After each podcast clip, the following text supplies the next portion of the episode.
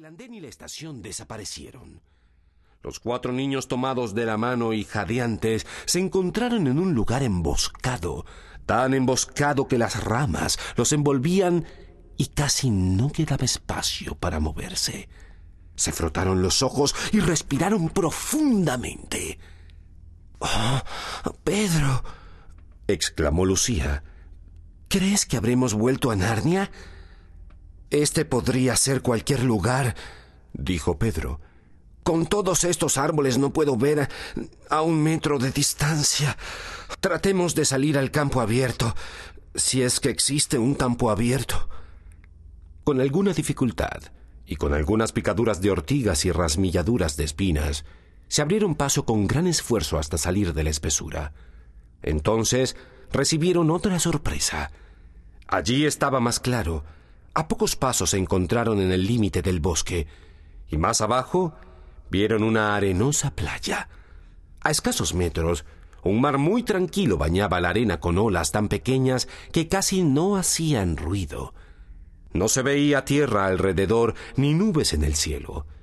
El sol estaba aproximadamente donde debe estar a las diez de la mañana, y el mar era de un azul deslumbrante. Todos se quedaron quietos, aspirando el aroma del mar. Oh, por Dios, qué bien se está aquí, exclamó Pedro. Cinco minutos más tarde, todos estaban descalzos y se mojaban los pies en el agua fría y clara. Esto es mejor que ir en un aburrido tren de vuelta al latín, al francés y al álgebra, exclamó Edmundo. Y durante un largo rato no hablaron. Solo chapotearon en el mar y buscaron camarones y cangrejos. Bueno, dijo Susana al cabo de un tiempo, creo que deberíamos hacer algunos planes.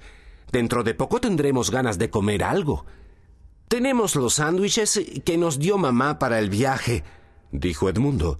Por lo menos yo tengo los míos. Yo no, apuntó Lucía. Los míos quedaron en mi maletín. También los míos, dijo Susana. Los míos están en el bolsillo de mi abrigo, allá en la playa, agregó Pedro. Tendremos entonces dos almuerzos para cuatro, lo que no será muy divertido. Por ahora tengo más sed que ganas de comer, dijo Lucía. Todos los demás también se sintieron sedientos, como ocurre siempre después de chapotear en el agua salada bajo un sol ardiente. Es como si hubiéramos naufragado, hizo notar Edmundo.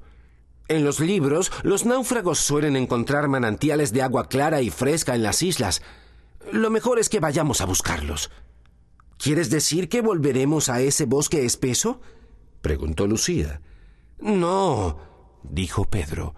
Si hay ríos, tienen que venir bajando hacia el mar, y si caminamos por la playa, seguramente los encontraremos.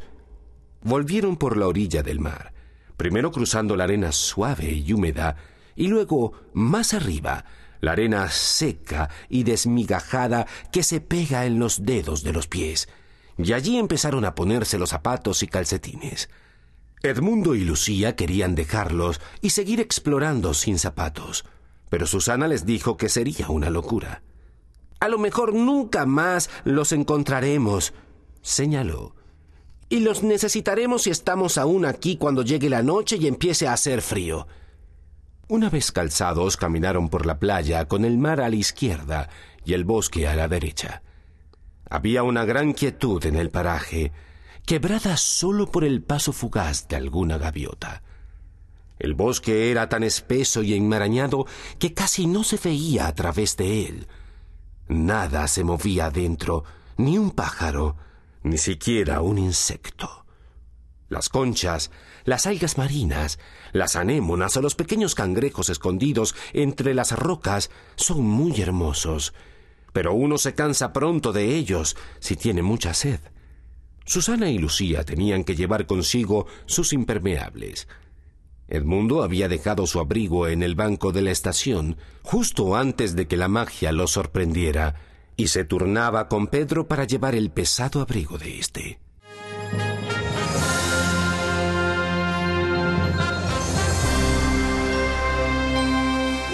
De pronto la playa comenzó a desviarse hacia la derecha. Como un cuarto de hora después, cuando habían atravesado un arrecife rocoso.